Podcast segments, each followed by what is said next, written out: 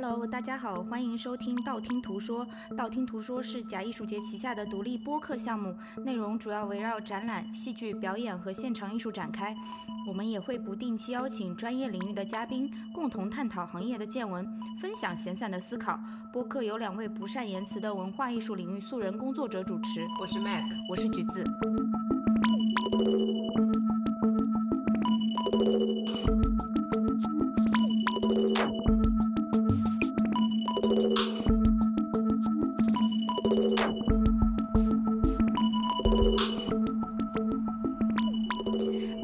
客配套的补充图文索引，我们会同步更新在微信公众平台“假艺术节”。以下是我们第十一期正式内容。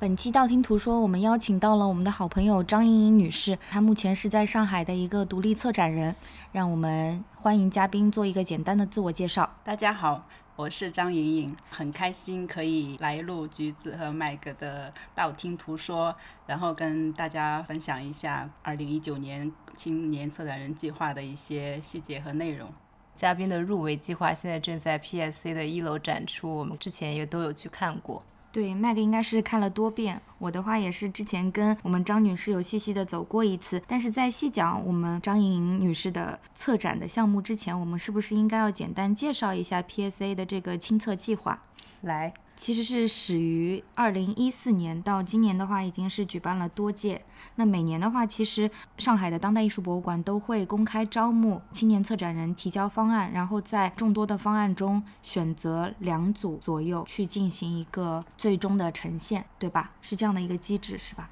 对，就每年都会有两组到三组的一个。展览的方案，然后进行在现场实施。但是它今年的清测计划的机制有相比往年有所调整，也勾起了我想要参与这个青年策展人计划的一个原因吧。有。几点，第一个就是它往年还是有一个主题，在一个主题的范围之下去进行展览的策划，要求策展人在提供他更细致的关于那个主题的一些思考，这样的一种展览方案。但是今年就没有设这个主题的限制，所以我就可以根据我自己的一些我对艺术的一些愿望啊，或者是我喜欢的一些角度去从事这个展览的那个策划。第二个就是它今年从评选的机制。上，我想象的比以前可能也要更严格了一些，因为它除了海选之外，就是说它要先把一些符合，就是从方案本身而不看方案的内容，从方案本身的这个上面，它先去筛选掉那些完整性不够的，或者是缺少某一些部分的那些方案，就是都首先是通不过，之后再去看方案内容和它的完整度吧，另外一层的完整度。所以问一个比较基础的问题，就是你们提交最初方案的时候需要提交什么呢？一个策展理念，然后展陈设计、作品 list 等等，你们要提交一个什么样的方案呢？就是提交给组委会。呃，对，就是你所提交的这个方案所包含哪几个部分，就是哪几个成分。他在发布招募的时候，上面已经写的很清楚了，大概就是有方案本身的一个概念介绍、简介，也不用很长。然后你参展的艺术家，还有你的一些作品，呃，以及作品跟主题之间的关系、方案效果图、展览的效果图、展陈的设计图，还有预算之类的这些基本的东西，包括艺术家的介绍，还有策展人的介绍，这是属于展览方案的东西。但是还有关于你作为一个主角。你去申请这个东西，你关于你的身份的这个，还有你以往的这些工作经验，还有写作经验，包括策展经验的这些资料也都要有。所以你过去有策展经验吗？啊，这个一点点，就是我是二零一七年嗯九月底才做了第一个小的项目，当时是在我还在北京。在北京的洋画廊一个项目空间里面做了一个年轻艺术家的小的展览个人项目。所以我的理解是，这个亲测计划其实对入选人的这个策展的履历没有过分的要求，不需要你是一个经验丰富的这样的青年策展人，对吧？对，不需要，因为他这个青年策展人计划，它本身就决定了这个策展人可能没有太多的。策展的经经验嗯对我刚才没有说完，他在筛选的时候，除了方案本身的这种完整性之后，也就算是海选吧。海选完了之后，再根据专业性的这种角度去看你的方案是不是够好，或者是到了他们心里希望的那个方案的一个状态，然后再进行电话面试，可能从十几位参展的策展人里面去电话面试，而且是馆长和评委一两个评委进行面试。面试完了之后，再决定最后有今年是五组进入面试环节，嗯，对，就进入最后的那个面试环节，就是在现场有我没有去数，应该有十几个。国内外的这种策展人、评论家，还有艺术家，还有馆长，很丰富的这些评委们组成的一个评委团体，他们在进行现场面试，最后才决定有两组获选，可以在他们提供的 PSA 的展览空间里去实施你这个方案。还有一个高潮部分还没有发生的，就是最终今年，这也是今年的一个机制的一个变化，就是最后在这两组已经呈现的这个展览到展览结束之后，或者是结束的那天那段时间，再评选出来一个最佳的一个展览。哦对也因为毕竟现场和概念就还是两种物质性的东西吧。嗯嗯，所以我觉得这个是比较人性化，而且比较好的一个改变，是因为当有人再次督促你从一个展览方案一直到它最终呈现，这个督促的过程，我觉得还是对于我们参与这件事的一个策展人有更高的一个要求。我觉得他这样的一个改变有一个好处，就是他把那个句号放在了展览结束的时候，而不是放在展览开幕之后，这是一个时间线，很多变化以及清测这个展览在这里发生的这个意义，我觉得在展览开幕之后，它还是依然可以延续，依然可以发酵，因为这个设置，它把这个句号放在了整个展览结束的那个时间。我觉得这个是比较好的，因为你所你如果还希望你的展览在开幕之后依然被讨论，依然被人关注，那这种可能性只有一种可能，就是说在你概念完整的前提下，你有把很多的细节通过一种视觉的这种逻辑去呈现，就是它是有很多的细节考量，包括那种丰富的层次，你都要考虑到，并且通过一个现场去呈现这个细节。我觉得也是有所督促的，让你可以更深入的呈现一个概念。那我们在更深入的聊这个展览的设计和展览的理念之前，让我们嘉宾先介绍一下这次展览概念的由来吧，因为这次展览的概念真的是可以引发很多思考的。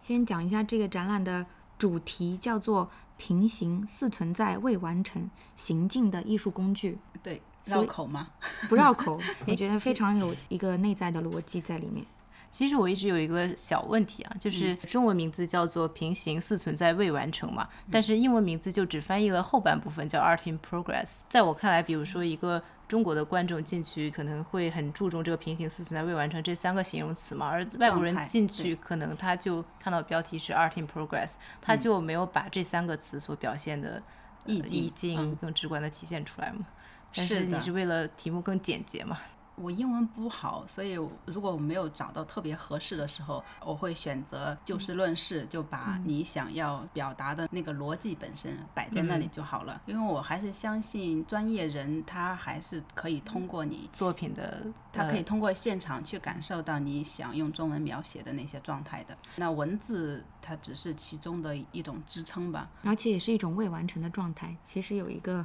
对对，嗯其实因为我相信，当人看到一个在过程之中的时候，他就已经发散开了，所以我觉得也是 OK 的。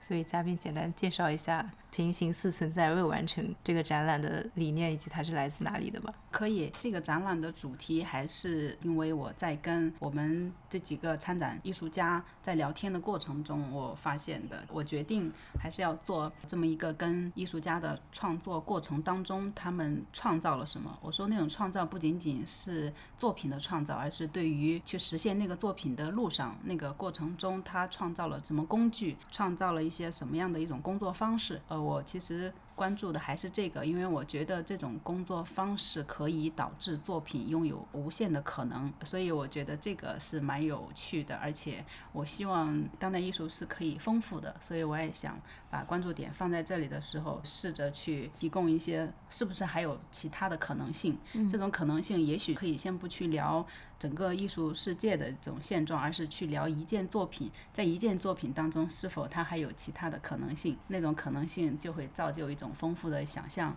那我觉得这样去看待这个事情的时候，也许我们想要的那种丰富性就有可能实现。那么对你来说，是不是工具其实跟最终的成品，对你来说生产的过程和最终的成品是同等重要的呢？从策展人的角度来看，从我的角度。我觉得在这个展览里面，我甚至是有意的抬高了工具本身的那个身份，嗯，因为它原本并不是这样的一种重要性、重要的一个程度，所以在这个角度上，我有意抬高了它，并且把原本作品当中所携带的那种价值啊、意义，还有一些东西，我有去解剖，没有，就是有把他们先。拿到一边，我并不是去否定他们，而只是把作品内容本身所传递出来的那种信息、社会性的信息，还有图像本身带来的那种信息，我是把它们放在了旁边，没有去讨论它，更没有把展览的视角去聚焦于他们，而只是把它聚焦在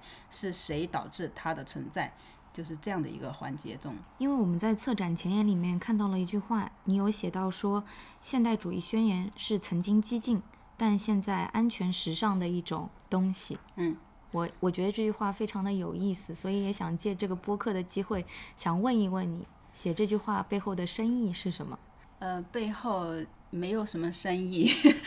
是一个思考的过程。我也是觉得这句话很有趣。其实这句话不是我说的，而是我当时看了一本书，我也不记得是从哪里来了，但是那句话给我的印象特别深。或许这句话应该是。有可能是几十年前就已经写出来了，那我觉得当时那个问题到今天还是存在的，嗯，而且非常明显，对对，而且非常明显。其实这句话挺老派的一个，嗯，因为什么激进，对啊，现代什么七八十年代这种，对，安全时尚、激进、安全时尚，其实它不是我们这代人的这种用词，可是我觉得他说的没错，嗯，我也是希望借这句话能够把一些前一代艺术家。他们对待这种安全时尚的现代主义的一个态度，我还是想把他们放在一个前提上面。所以我岔开来问一下，你之前说你也很注重历史的存在嘛？但是这个展览整个的语境就是一个现当代艺术吧？包括你所说的工具和创作图像这些概念，我看下来放在现当代艺术的语境下是完全 OK 的。但是你有没有想过放远一点？比如说你放在一两百年前，你觉得它是否还？能套用在一两百年前的艺术的语境下，说的再夸张一点，你把它放在文艺复兴时期，它也是有艺术、有工具、有艺术家。不知道这套概念是不是还是可以适用的，还是它是需要有一个现当代艺术的语境，它才可能会适用？对，我觉得这其实是一个还有意思的一个话题，因为当我们把这个时间抛到现当代艺术发生之前的那个时期的时候。这个时候就剩下了两条路径，第一条路径就是作品本身，第二条路径就是把社会状态放进来的那个作品本身，就作品的那个上下文。对对，它是这个。那我觉得，如果是从整体的那个艺术环境来讲，就是艺术的语境来讲，我觉得这个展览主题其实并不太适用于文艺复兴时期的那个状态，因为这是有一个很明显，因为这个是工具，也就是说，我把这个话题提出来，其实是要让工具。或者是这些过程性的东西，思想过程或生产方法的这个东西，来跟艺术作品去争它的那个价值的，就去评分那个艺术的意义和价值的。所以这个。呃，在今天是可以的，因为大家认可了作品，也认可了艺术家的这个创作的主体，他甚至比一些普通人高了一个层级似的。但是在文艺复兴的时候，那个时期是不一样的，当时所有的艺术家，包括作品，都是服务于一个更高级的一个神的阶级，所以那个时候连作品。和艺术家都是一个工具，是一个服务于别的对象的一个工具。那更不要说你把工具本身说那个大理石，或者说那个艺术家的这种在工作室的这种工作方法的一个重要性，我觉得这个是很难接受的吧。所以说它不太适应于那个时期。现在用你的方式去看待这些艺术品的话，艺术品、工具、艺术家分开来的三个，它其实都是平行的嘛？对你来说，他们三个分别是分开来，以及是各自有各自的价值吗？我觉得各自有各自的价值，因为他们在艺术创作这个链条上面，他们发生的时间点不同，他们作用的那个对象也不一样。其实还是要分开看的。我说的那个平行，只是适用于在那个展览内部。嗯，其实前面就平行似存在未完成，这是三个状态。这个状态其实只是指涉了是关于艺术家的创作的一个过程本身的一种状态。它那个状态必须是在一个环境里面，没环境的时候，这种状态其实是不成立的。所以这个展览就有一点点复杂的地方，就在于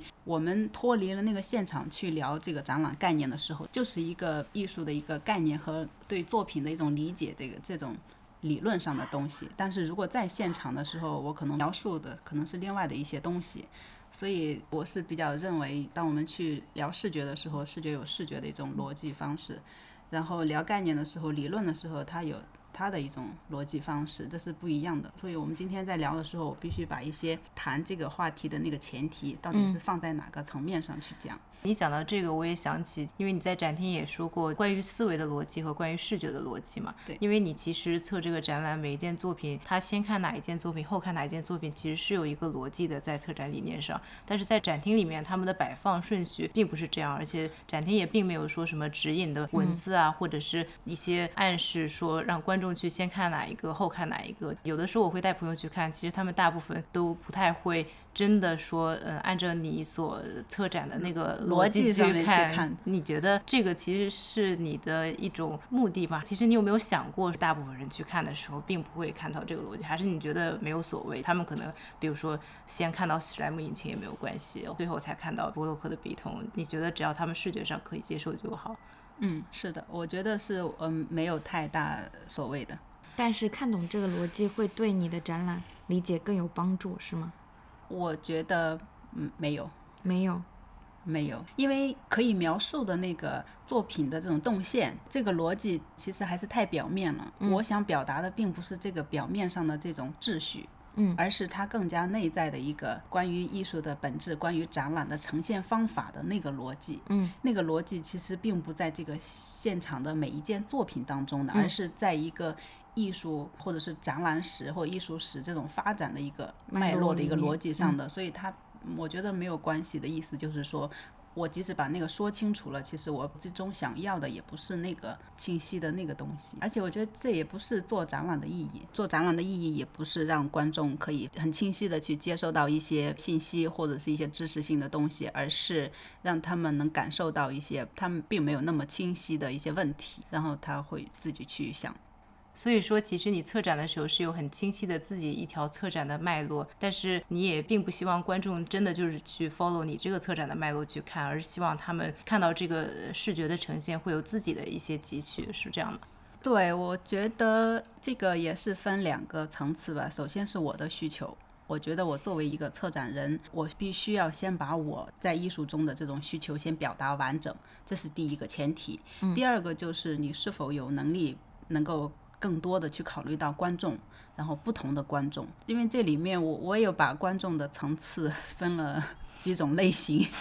比如说那个普通的大众，还有就是院校的学生以及整个艺术家群体，然后一些专业级的观众，还有超级专业级的观众。超级专业级的观众是就是 PhD 嘛？就是比我去做这个事情本身我所想的那些细节还要再高一层的资深策展人、学者。对，包括艺术家，这个其实不一定是哪个身份的人，而是说他们的艺术的经验、他们思考的维度、他们的这种自上而下的那种看待今天发生的这些事情，他们还有更多的一些层面的一些考量。当你跟他们再去聊天的时候，你发现你没有思考到的那个层面，他们会提供给你。嗯，所以这个我觉得是超级观众，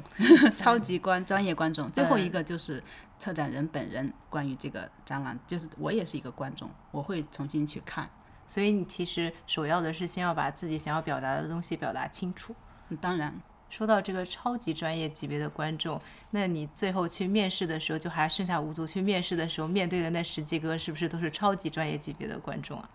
可以这么说。就是嗯，因为他们压力大吗？当时答辩的时候，哎，像答辩哦，但是就是论述的时候压力大吗？就是答辩。我听说他们在面试你们之前是没有看到过你们的这个 project 的，你们要把你们的策展理念口述给他们是吗？他是先有一个关于你的展览方案的一个介绍环节，你先通过你的一种呃描述描述，对，因为这是比较客观的嘛，因为是你的方案你自己来描述，这个是比较客观的。如果评委直接去看，他可能会带着自己的一种理解，所以我觉得先有这个环节，所以对口才其实要求也蛮高的。你要很清晰的把这个自己的作品介绍，就是一个视觉的东西，你要用口头把它介绍的很清楚。哎，你介绍的不是一个展览，而是策展理念。对，其实这个还是可以停留在那个一种描述上的。对，但是你你要是去描述一个展览现场，我觉得这个就不太好描述了，因为中间存在太多的关系问题，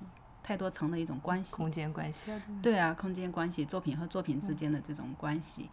这种关系只能是感同身受的，你没有办法去说了这个距离就能够产生一个环境，这是很难的。所以在答辩的过程中，你有什么印象深刻的这种问题或者是对答环节吗？有遇到比较尖锐的挑战吗？有的，我觉得这个整个参与这个项目的一个过程当中。可能就是答辩环节是对我来讲是最精彩的地方，还有一个就是展览最后的那一个月的制作的一个环节，对我来说是比较充分、比较充实的吧。答辩过程中，这些评委其实都很专业，他们给的问题都是直接插入到那个核心或者是一个他们所关注的那个点上的，就是那些点才组成了今天所有的策展人的这种思维普遍的一种思维方式和他们所关注的面向。我觉得。他们提供的问题都很专业，但是我还好，因为我都有考虑到他们所问的所有问题。举个例子，最尖锐的一个问题是什么？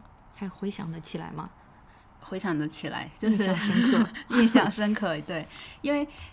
最尖锐，其实对我来讲没有最尖锐，最尖锐的事情是在于。呃，我自己想很想挖掘的那个点，我是否能够在现场能够表达清楚？我觉得那个是对我来讲是最难的。其实评委问到的那些问题尖锐，是在于这正好是大家可能比较关心的一些话题，所以说它相对尖锐一些。比如说，会有评委问我，你把你的一个关注点下降到了那个艺术家创作的层面，或者是工具的层面，然后把作品本身的内容以及它图像传递的这些信息避而不谈，那作品本身想要表达的东西，它在你展览里面有什么作用呢？你是如何回答的？我的回答，我的态度吧，是说我我本身就是主动的避开了关于作品内容的这种讨论，所以这本身就是我要，并不是这个展览的重点。对，它不是这个展览的重点，而且你一个展览只能聚焦于一个层面上，你不可能多方面的去容纳。第二个就是我觉得有太多的展览都在重复性的一些工作。去讨论关于作品的内容传递出来的那些信息，然后进行不同的编排，然后进行不同的排列，去组成一个展览。这种方式是我不太想要的，而且我觉得也。不再多我一个人再去做这样的一些展览，所以我是主动的去避开了这个层面。嗯，对，因为我觉得青策其实虽然它今年放在了一楼展厅，但是青策还是一个比较小的项目，是一个很聚焦的项目，所以我觉得你这个聚焦点，我第一次看我就感受就很深嘛，因为我觉得就是一个小的空间，你。把它当然也不是那么小了，就是你你把它完全聚焦在关于这个很明确的议题上面的讨论，我觉得表现的很好。个人觉得，嗯，而且这展览也让我开始思考一个问题：我们到底应该从哪个阶段开始考察这个艺术生产的过程？是不是我们要沿着这条道路往后推，推到那个灵感迸发的那一刻，或者说再到它之前，这条时间线往前走的这条道路到底会推向何方呢？在你看来？在我看来，如果我们现在谈话的这个语境还在那个作品里面的话，我还是尊重这个主体是艺术家本人。嗯，就是他在他再往前推，也是推到艺术家本人的一种经历里面和他的这种思维模式。其实我还是对那个面试的环节很好奇啊，所以那个面试环节有多长啊？当时他们计划的是每一组策展人，呃，有半个小时的时间。然后我当时好像用了一个小时，可能就是因为我展览的概念里面存在了一些大家并不是一致认为是对的一些成分吧，所以大家就会对它产生讨论。所以学术委员会本身他们的成员之间对于你的某一些议题，他们自己观点也是不一样的，是吗？啊，不一样，很不一样。就有一些人觉得你这个理念非常成立，有一些人会觉得有一些疑问，是吗？呃，不是疑问，是否定。哦，真的吗？就是直接否定？嗯，对。他们是怎么讲的？很好奇。一个是否定，一个是质疑，还有一个是肯定。其实是这种三种态度，当时都有，都存在。然后否定是因为可能那个评委他关注的，因为我也了解一些关于那个评委他的这种策展的理念，所以我是知道他跟我关注的一个层面，甚至对艺术本身的这种理解是完全不一样的。还有就是他在之前的一二十年里面那样的一种获得成功的这些关于展览的经验。他可能还是认为那些经验让他成功，让他拥有现在的这种地位是正确的，所以说他会呃有一点否定我的这种方法。这里面其实也跟人本身有关系吧。有些人他可能当他觉得你的展览方案或者是概念脱离了他现有的一种经验范围，经验范围，或者是他可瞬间就能够捕捉到哦，你是在。我们以前的这个大道上进行操作的时候，他会比较有安全感。所以当我脱离了他们这个道路的时候，他会产生一种焦虑吧。这是我的感受啊，因为我是很明确的知道那些大道，我其实是有意的避开不走的。但是我会关注他们，会看上面的发生。我希望的状态是，我就在旁边开一条小路，即使它非常非常小，就这种区别吧。我要的就这种区别。我这个答案其实我蛮惊讶的，因为就之前比如说我们读书的时候的一些低分论文等等，我所想到的评委的反对声音应该会说说你这个展览理念之前有谁已经做过了，或者是你这个心意不够啊等等才会去反对。没有想到他说的反对方式是你这个反倒是过于另辟蹊径。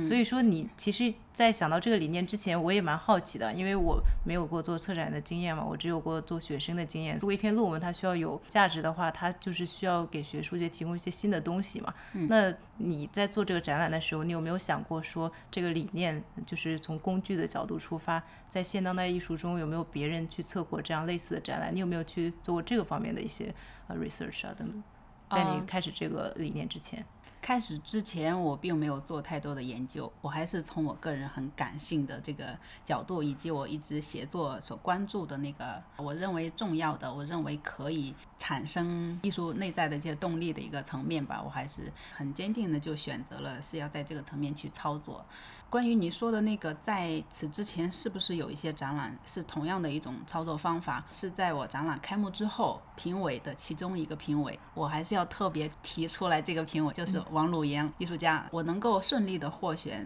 他在中间也起到了很重要的作用。我觉得可能有两个原因吧，第一个就是他本身就是艺术家，我所关注的层面或许内在有一些，他也也有他的一种需求，他也希望策展人可以去。在这个层面去思考，去提出来一些新的观点和认识。第二个就是他所认可的是一个策展人关于方法论本身的这种探索或者是触摸。嗯，然后他在我们展览开幕之后，评委又回到现场再去看现场的时候，他当时就给我提了一个展览，就是一九六九年伯尔尼美术馆他们做的《当态度转变为形式》那个非常重要的那个展览。所以我说的那个超级专业观众其实是这个意思，就是我都没有去联系到这个，或者说我也没有敢把自己的展览跟那个展览去相提并论，但是他就很肯定的去。提了这样的一个展览的一个对比，他是认为这个展览的重要性就在于跟那个当态度转变为形式是同样的，都去讨论了，并且提供了一个新的展览的一种呈现方式，给了观众不同的去认识艺术的这样的一种视角吧。所以这是在展览开幕之后你才知道的。对，展览开幕 之后，那应该是一种心有戚戚焉的感觉，得到这样的一个反馈。我们现在在做那个今年亲测的那个出版物的内容嘛，所以我在写一份类似策展报告的未完成的展览《行进的艺术工具》。在里面，除了现场面试的那些问题对话的内容本身，还有另外的一个部分，就是关于王璐元老师他给我提供了这一个你可以去重新分析这两个展览之间的这种区别以及它内在的一种相似性的时候，我还写了一篇东西，就关于活在你的头脑中，当态度转变为形式。包括我也读了当时泽曼他写的关于这个展览的那种展览前言和他的特展的这样的一个角度。有一点釜底抽薪式的一种呈现方式，对于当时哈，因为他是在一个美术馆里面去做的，然后我就整理了一下这个展览提供给我的，我自己再重新认识我这个展览的主题，以及我这样的一种工作方法的这样的一个角度，所以我就去记录了一下王洛言老师以及那个一九六九年展览提供给我的一些相关的认识。哇，一九六九年那个展览我也不知道，我播客后要去做做功课了。呃，我后面可以发送给你们这个展览的一些图文资料。我可以给你一下那个那个展览和我这个展览之间的那种相似的地方，包括它的平面平面的一个展陈设计图都有一点类似。所以我当时看到的时候，我会有一点点的惊讶。是，是有一点心有灵犀，但是那个时间六九年到今年已经半个世纪过去了。嗯。已经多少年了，所以我觉得我们今天的这些从业者是多么的滞后，就是我们得认识自己，我们今天在头脑中所拥有的一切认识，其实有多么的滞后，一点都不先锋，一点都不前卫，一点都没有达到一个世界上现有的对于艺术、对于展览的这样的一个认识的层面。所以我觉得这个可能是今天的一个困境。嗯，所以你会不会觉得其实？我乱讲啊！你会不会觉得其实做展览前做一些 research，比如说你有了一个想法，然后你会去看说有没有之前，比如说很前卫的策展人会去做过这种展览？就像我们写论文的时候一定会去搜 past reference。作为你们策展人，会不会有这种思维呢？还是说从你的角度，你更多的是从一个感性的、从自己的一个角度去出发？我是从我很个人的、很感性的一个角度出发。策展人他是一个身份的一个。有也是一个群体，但是它也分不同的一种策展的类型和方向。有一些策展人是类似美术馆型的策展人，然后有一些策展人是偏艺术家型的策展人。我是一定是偏艺术家型的策展人，你肯定就是个艺术家，对吧？所以我们直接聊一聊你的学术背景吧。你其实是个艺术家，对吗？是的，我我现在也认可自己是一个艺术家，因为你的思维状态和你的生活方式、工作方式其实都还是很接近艺术家的一个状况。所以在你策展的时候，你会不会更多的站在你选择的这些艺术家的立场上去思考问题呢？当然，我是很会去考虑我怎么样能够再多给予参展的艺术家或者是合作的艺术家一些东西，无论是在展览主题上面赋予作品本身在另外一层意义，但是不要破坏作品本身想要表达的内容以及作品本身的那种形态之外，我希望通过不同的视角再赋予作品另外的一层含义。还有就是，我也了解年轻艺术家的这种生存处境嘛，所以如果我能够节省下一些。经费我也愿意再给他们一点参展费，因为我觉得这个是对艺术家去创作作品的一种尊重吧。嗯嗯，那选取这些艺术家的标准是什么？这一次清册里面。这次都是以展览主题为标准的。其实我自己很清楚，我把我当成了第七个参展艺术家。对，其实我一直有这种感觉，因为在展厅的一个角落里面，其实有很多你的一些工具的一个展示。我觉得你其实是第八个艺术家吧，波洛克是第一个，你其实是第八个艺术家，因为你把他们的创作过程啊、创作工具啊等等展出的同时，你把你自己的创作过程、创作工具其实非常完整的展现在那个桌子上面的各种，从你的。脑中如何形成的那种，包括你的手写的 sticker，对啊，手稿啊，包括你做的效果图啊等等，我觉得其实你就是很完整的展现你作为一个策展人 slash 艺术家，嗯，工作的工作的过程。我觉得这个其实是给展览画了一个非常好的圆，就是我自己的感觉。我觉得你的感受非常准确，我是这样想的。然后我其实是把整个展览的层次分得很清楚。我是一个什么角色？就是我在展览概念上是一个拥有。绝对性的这种主导权的一个身份，但是我在现场的时候，我也知道我是第八个参展艺术家，大家都平等的在这儿。但是有一些作品，我会还是会不要喧宾夺主嘛，还是要以作品本身为一个视觉的一种基础性的这种主体。既然我是第八个，那我就要退到第八个的这个客观对对，这个位置上来，所八分之一。八分之一，其次就是空间本身，整个建筑本身它原有的那个状态，包括里面的三个固有的这种柱子，还有那个顶部的这些灯光，就它本来这种龙骨都露在外面，我也把它们看成了是第九个部分，是展览的一个组成部分，是类似作品的这样的一种存在。我是有意识的把它们编排在这样的一个角色上面，但是平等的意思不是说大家都推到前面去，而是说你是什么身份，你就在那个位置就可以了，你起到你的作用就可以了，就是它没有什么高低贵贱之分，而只是说我们的身份不一样，我就在那个地方存在着，都是一种很高级的状态吧。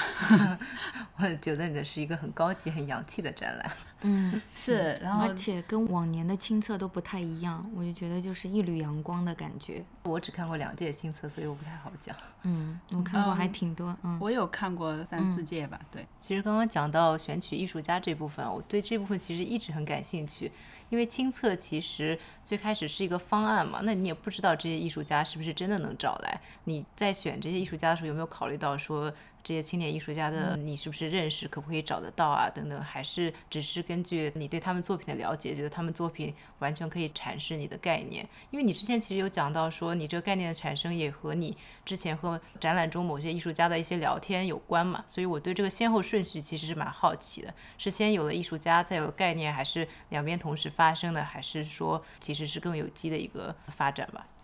就这个展览本身来说，还是先有了主题，然后再去选择艺术家，再去跟他们沟通，让他们知道你想做什么。为什么我会选择他们的作品？因为他们的作品当中存在一些跟这个主题相关，甚至可以支撑这个主题的一些角度，所以我会这么跟艺术家沟通，并且甚至是说选择哪一件作品因为你这个展览比较特殊嘛，你需要有的时候有一些艺术家，你需要他们特别制作出艺术生产中的工具来提供你展出嘛，所以说是你来决定展出他们哪一些工具，还是艺术家也有参与说，比如说那个王丽杰郝金芳那个作品，是你说让他们把木桩和那个上面吸收太阳的那个东西展出来，还是他们说哦这些是我的工具，如果是要呈现我的作品的话，我要把这些工具展出来，我来给你做一个这个。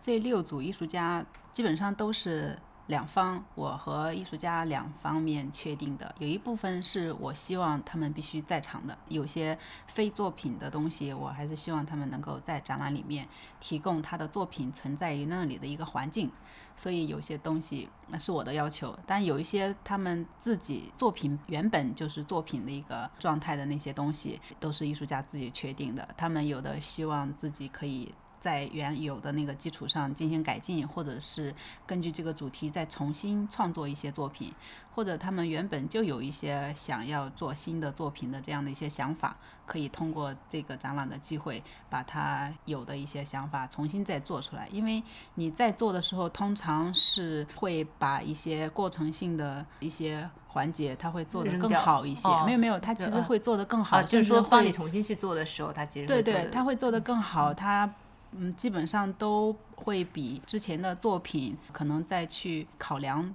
关于我展览想要的这一层面，他们也许就有多了一个意识，再去重新去做一些新的作品的时候，所以我觉得这个是我们合作都很愉快的一个原因吧，就是他们把他的想法重新做了一遍，作品也出现了一个一点点不太一样的一种状态。对我来讲，他们的这种作品本身上的这个变化，又很好的给这个展览提供了一些更好的一些元素啊，所以这个都还蛮好的。所以你这个策展理念决定了你需要和艺术家深度的合作和讨论我。对，这个是我呃一定要做的，因为在我做策展人之前，有些艺术家也会跟我说，有一些策展人可能带着自己的一己之见，然后就很硬性的去让他的作品拿到，对对，拿到他的那个展览的主题之下。就类似很简单的一个方式，就是你一个女性的一个题材，这样的一种女性艺术家，非嗯常非常古旧的，呃，怎么讲，就是很特别投机单一的嗯那样的一种毫无逻辑的一种方式去进行选择。我觉得这个对艺术家特别不尊重，而且这也不会是一个很好的一个状态，因为那样的话，你就把原本它可以有层次丰富的一个展览，你就给扁平化了，扁平到了一个以策展人的小小的那样的一个主题上面的一种东西了。那我觉得这简直是对艺术本身的一种抹杀。嗯，那我有个非常浅薄的问题，这次入选的六组艺术家，之前你都跟他们比较熟悉吗？还是说通过这个展览更加深了这个友谊也好，认识也好？通过展览加深了友谊。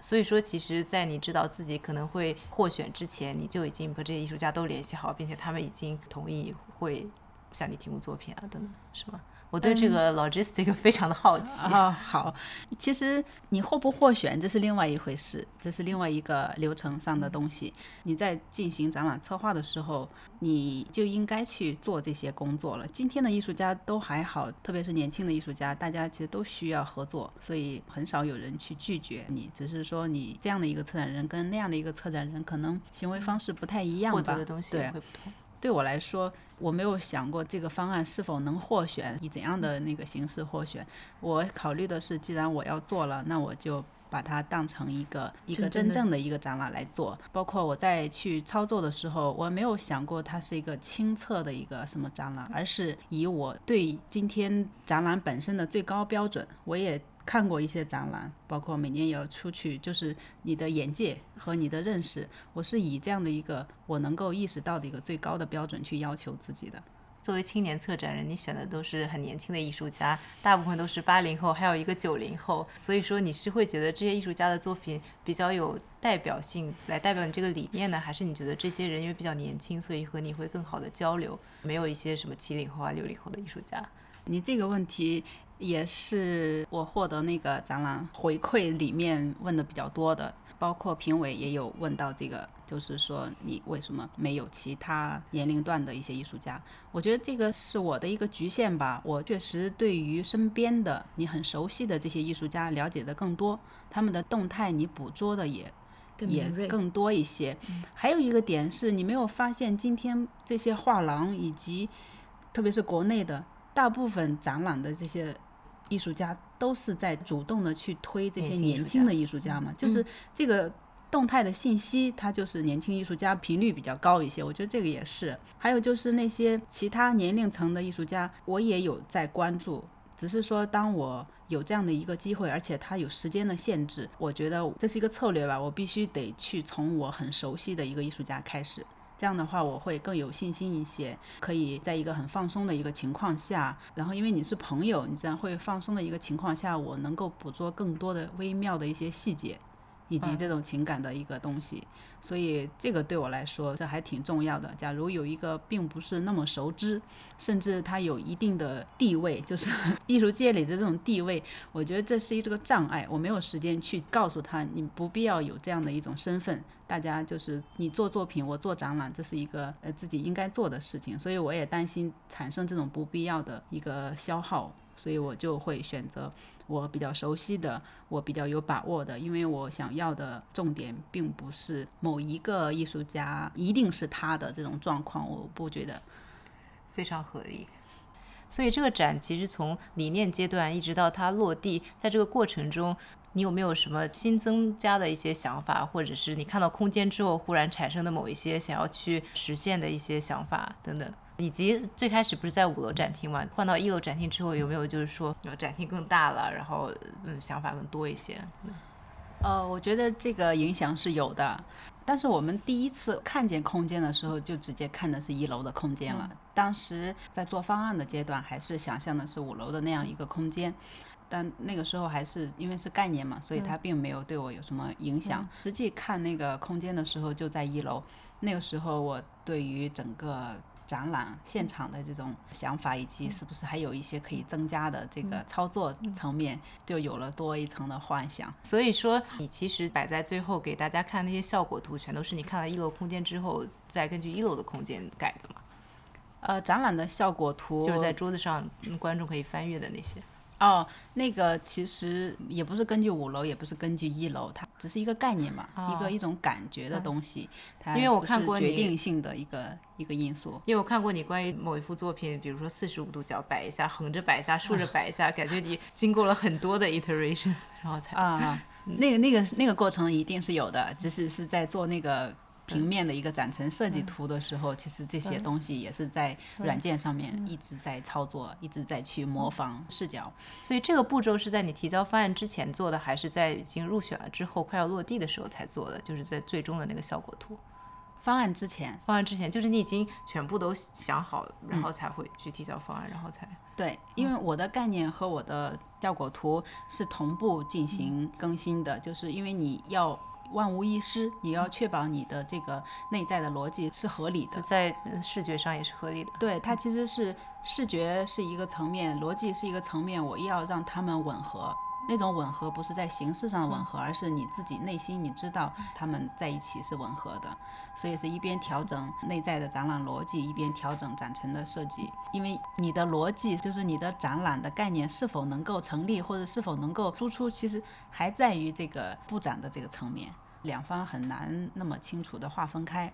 但是一楼这个空间给我提供了一个更高的这样的一个空间条件的时候，我确实是在布展的时候又有别的考虑。比如说我在平面设计图上，就是那个设计图本身上面并没有那个台阶的部分，但是在我输出那个 3D 效果图的时候，那个台阶就在了，因为那个时候我就已经看见过空间了，我知道它的高度是六点八米，所以我就开始有了别的构想，关于超出我们人行走这个空间之上的另外一个，我把它想象成了。两层空间，一层是我们举起手都可以触摸到的这样的一个大概的一个空间，可能三米多，但是在那之上，我如何去使用这个空间，我如何去考虑这个空间，我觉得它们都是空间概念的一个部分，这是一个很基础的一个认知吧，就是从物理上的一个角度，里面的空气你如何去考虑它们在展览里的一个身份。还有就是我刚才说那几个柱子本身，这是一个现实条件。但是关于展览本身的时候，我会考虑我如何能够让你对视觉的理解能够达到那个层面，而不是放空它，而是说你的策展人的意识可以触及到他们，并且给他们这样一个存在的理由。所以，那我设置台阶也是为了。去使用第二层空间，也就是当那个台阶的高度有两米多，再加上我们人本身一米多的高度，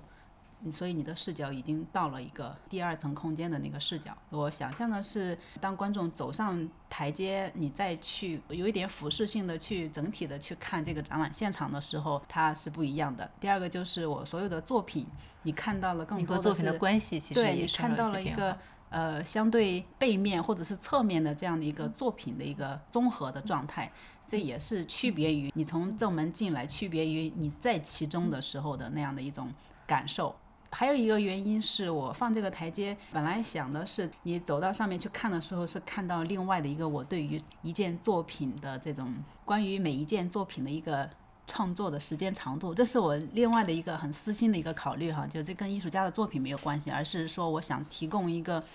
评价系统，就是我们今天对于一件作品的它的价值的认定是来自于它的图像、它的艺术的意义、它的这些东西。那我在想有没有另外的一个评价体系，就是说当我把艺术家还原到一个人。的身份的时候，如果这件作品的创作时间长度是两个小时，而那件作品的创作时间长度是十二个小时，这个时候我们又把那个作品本身的那种描述放在一边，这个时候大家是不是会产生一种错觉，就是主动的会认为，就是很自然的会认为，一件花更多时间的这样的一件作品，比一件花的时间少的一件作品的存在的价值。更高一些，这又回到了那个古典的问题，就是 Ruskin versus Whistler。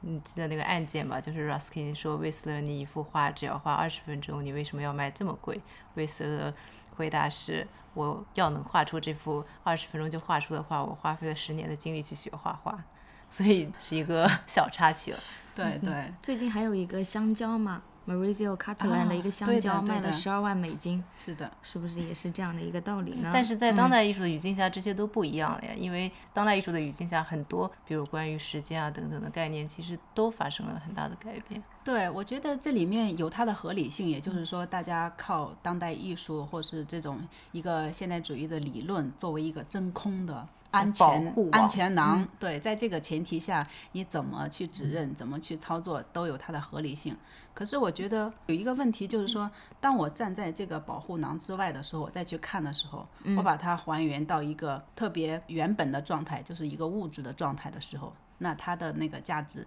是不是真的如他所说的那样的一个东西？所以其实刚才说的，我想要做那样的一个设置，也是想要对一些现状进行质疑。我这样去描述一件作品，我这样去评价一件艺术作品，它的价值的高低可不可以？有什么问题吗？还是说只有你只有现有的这样的一种评价系统是绝对正确的呢？所以这个和你不关注内容本身而去关注一些作品内容周围的图像、内容周围的展览的理念很相似。因为之前你不是也说评委有一些质疑，你说那你把作品内容放在哪里？你说这个展览不是关于作品内容的，是关于你如何去看待这些不同元素的。我觉得这个其实也算是这样的一部分吧，感觉。我其实是是想要，因为今天当代艺术它走到了一个有一点死胡同或者是一个惯性状态里面，这个里面已经没有什么动力产生了。那这种惯性，那我觉得我是不是可以停下？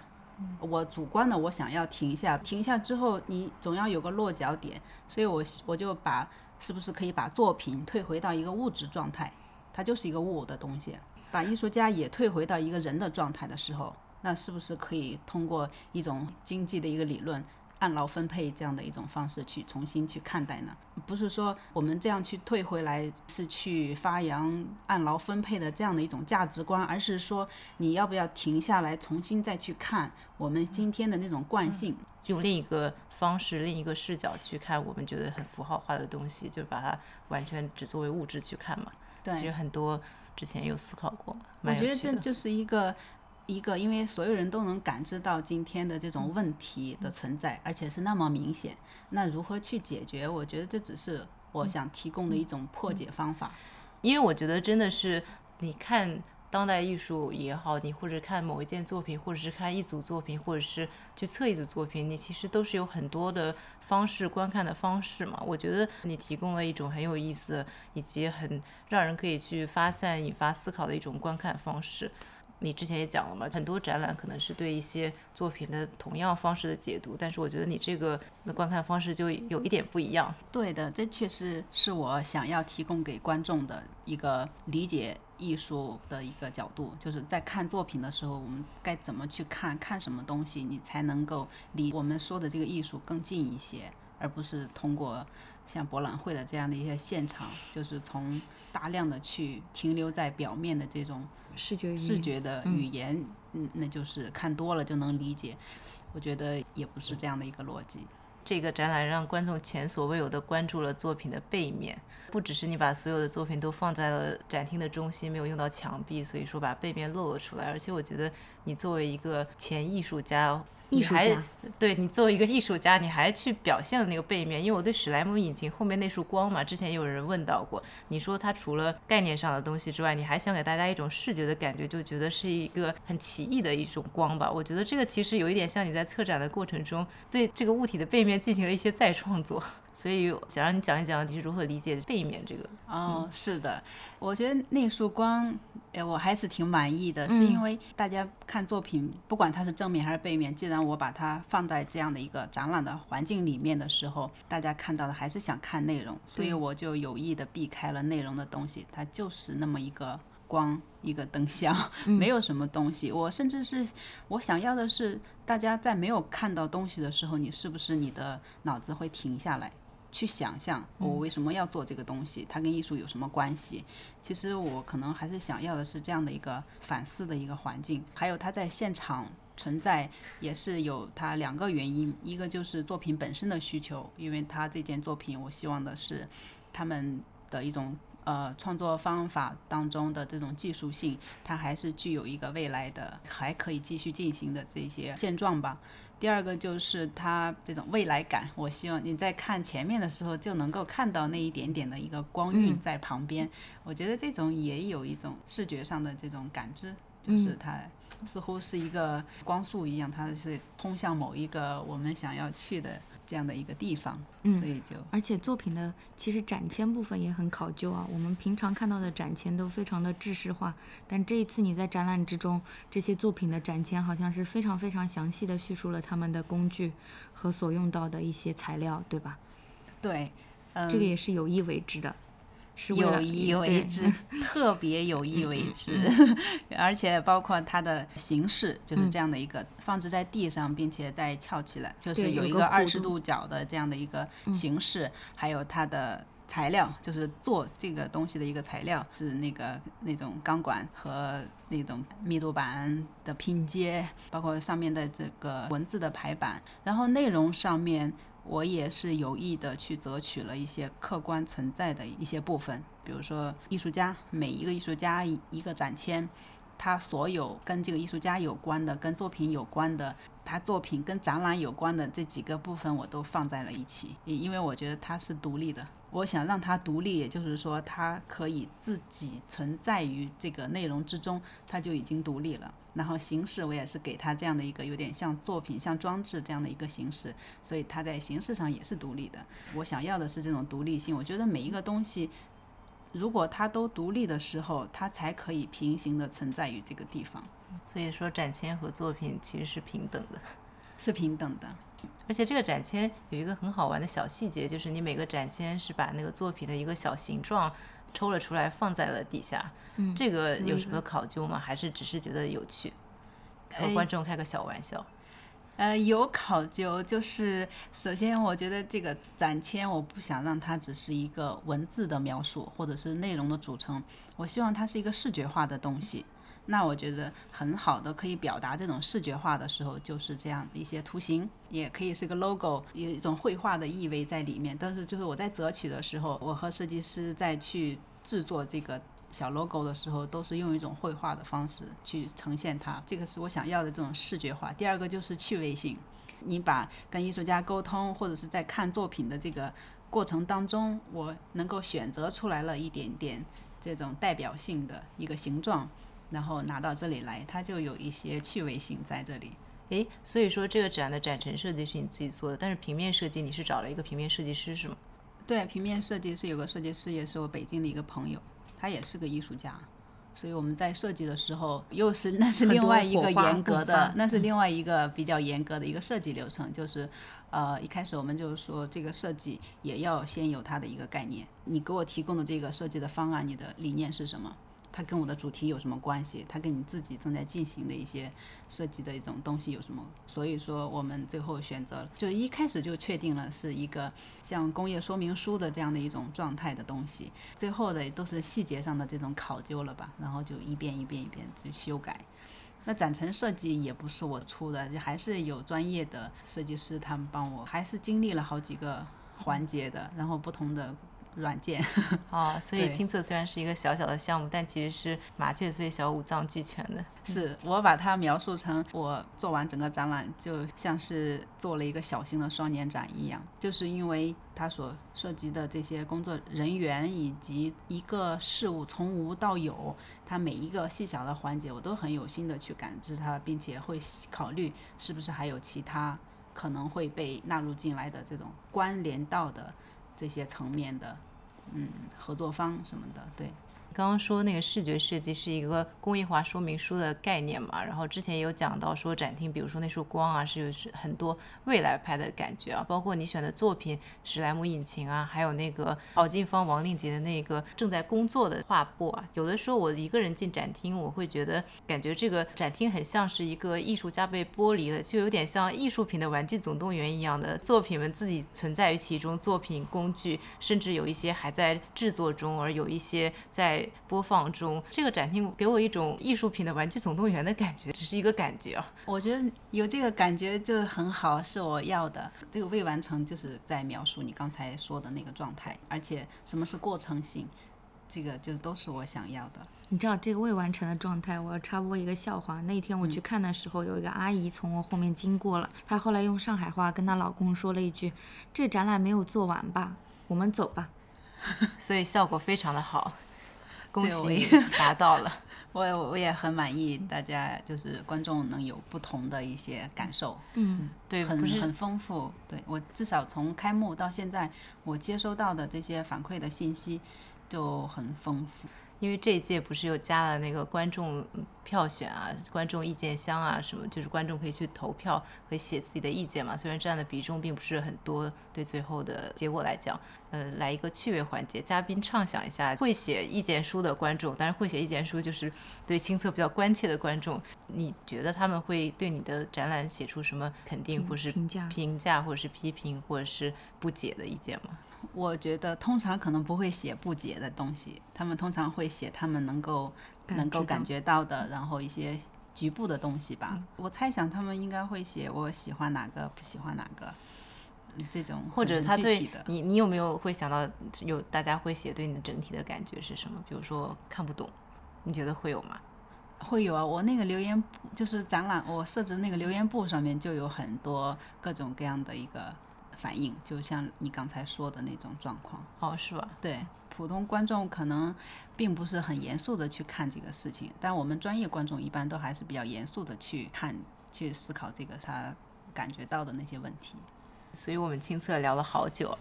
那最后收个尾吧，想问一下嘉宾。在亲测这个整个的从有想法一直到最后落地，当然现在还没有结束，就是还在继续中啊。有没有什么遗憾，或者是收获，或者是感想吧？论文来了，嘉宾 没有，漫谈。收获还是大大的有，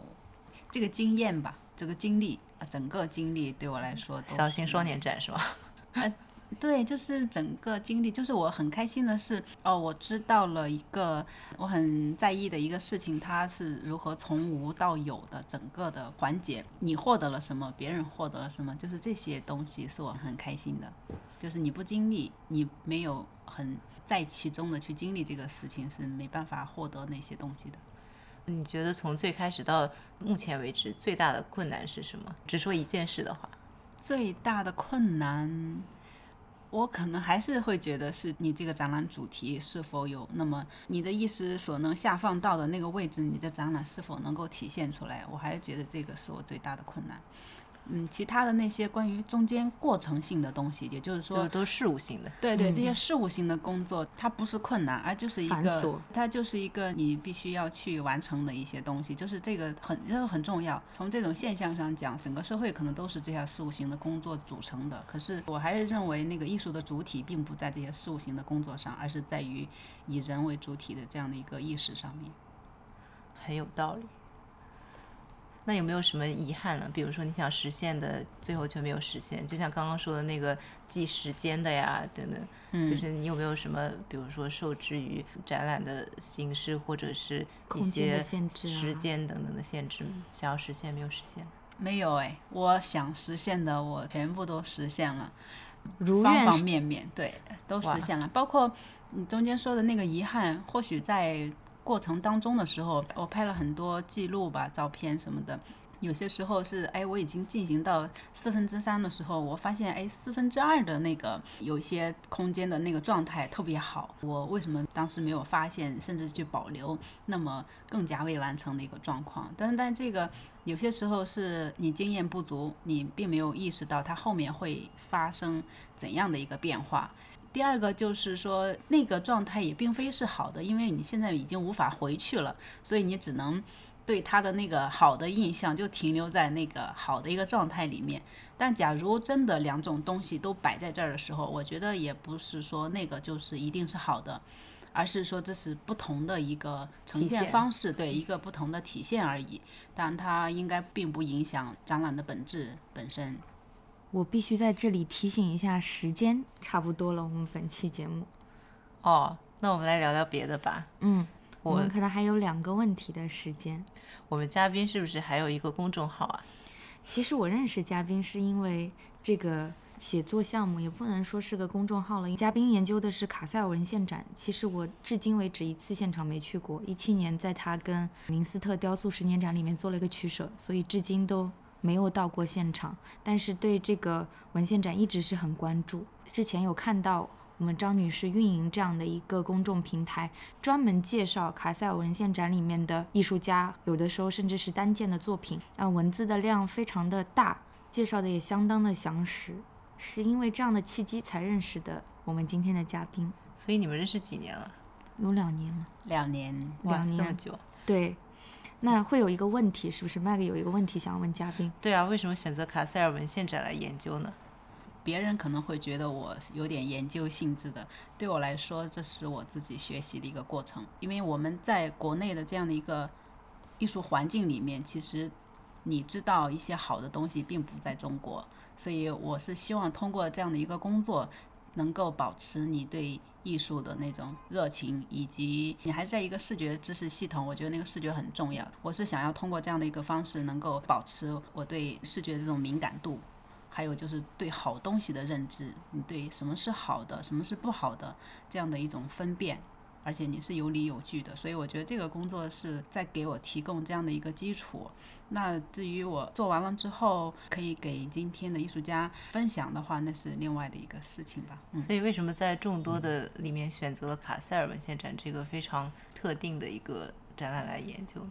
卡塞尔文献展。这这个就是比较个人的一个原因了吧。我是一二年的时候才看到一些第十二届卡塞尔文献展的一些照片。当时我看到的时候，那时候我还在读书啊，我不知道什么是当代艺术，甚至对创作这个词，我还是作为一个艺术家，对我是一个艺术家，但是那时候我对创作这个词的一个理解都特别片面，特别浅薄。但是我一直在寻找什么是艺术，到底。什么是好的作品？我就各种模仿，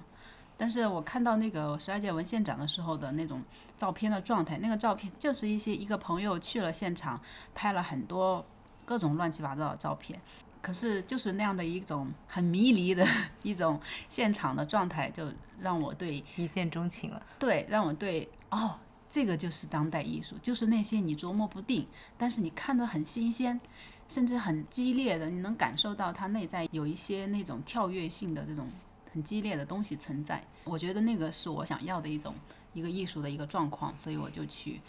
开始去找每一件作品到底叫什么名字，是来自于哪里，他们到底在说什么，他们在表达什么。所以其实是从那个开始的，我就花了一整个星期的时间在寝室里面。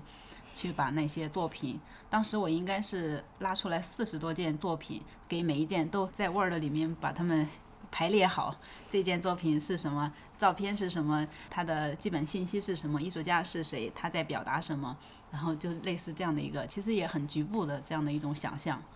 可是我觉得我很很开心，很开心，我获得了很多知识，是快乐。对对，而且是你获得这种知识，是你自己获得，就像你挖，你就好像你自己在挖个矿，或者是挖个什么东西，突然间挖到了一些别别人看不到的东西。土豆是非常珍贵的食材，对。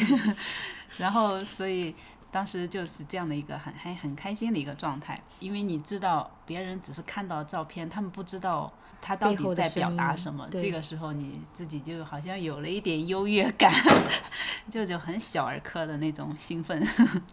从那个时候开始吧，我应该就对文献展有了一个这样的一种特殊的情愫。我把它定义为第二届卡塞尔文献展对我是一个当代艺术的一个启蒙。对，那我觉得这起点很高啊，因为文献展的体量其实挺大的。对，就是因为这样的一个起点吧，或者这样的一个启蒙，就让我成了一个眼高手低的一个人。我放弃做艺术家也是这样，因为我的意识可能会觉得那是好的，可是我的实际情况我无法去达到，我也无法做到，嗯，最后就放弃了做艺术、做作品这件事。那我还蛮好奇的，作为一个艺术家，你的创作风格是怎样的呢？是偏比较古典的这种，就是中国的油画体系出来的吗？我是那个体系下面，就是根正苗红的，对，纯粹的走的那个路子，可是它其实我并没有什么创作的体系，因为那都是现有的一个环境给你的这样的一个体系，但不是你自己建立的一个创作体系。所以我其实，在做艺术家的时候，我整个人都是在模仿阶段，就是你是会去看看完了之后，自己试着去理解，自己试着去模仿，然后去制作一些类似的一些作品。我觉得这也可以说这是一个普遍的年轻艺术家可能会走的一个路径吧。直到艺术家自己能感觉到，哦，我这个东西是有一点点区别于某个他学习的东西的时候，可能他就会停下来了，会认为这个是自己的，然后再去挖掘。最后，我想问一下今天的嘉宾一个非常哀伤的问题，其实，在我们之前的对话中也有聊到了，就是说。我们现在的这样的一个大环境也好，人们的状态也好，在文化艺术行业里面，其实广义上来讲，都处于一个长期滞后或者停滞的一个状态。如果悲观点来看的话，那这个原因在哪里呢？又是个论文的题目，这是一个黑洞问题。原因在哪里？原因肯定不在我。可是我会去想如何去克服它，嗯，没有克服，如何去提供你作为一个业内人士，你该去做一点点什么，让它从你所涉及的这一小的这一片领土上可以有所改变。我觉得这个是更重要的。我也是在这篇策展的报告里面也写到，我不喜欢批判、针对类似这样的一些词，抵抗，嗯，就是这样的一个词。我两年前我就不太喜欢用这样的一个。说法了，我更关注的是你的所作所为，就是说这个环境在那里的时候，它提供给你的一些条件，这些条件并不是说环境好，它提供给你的一个反应的条件就一定是不好的。嗯，其实我觉得这个还是在内在的一些，对对，在自身内在的一个原因吧。那我们就把今天的这段对话停在这里了，下面是 After Dark，After Dark。本期我们有了音乐，碰巧今天我们的音乐人孙大四也在现场，一点也不碰巧。啊，对，是偶发的必然，是敌敌畏来的，敌敌畏为你们送音乐来的，可以吗？敌敌畏是一种毒药啊。那你知道特特畏吗？你推我干嘛？不是该你说话了呀？啊不是你说话吗？谁规定是？等一下，没。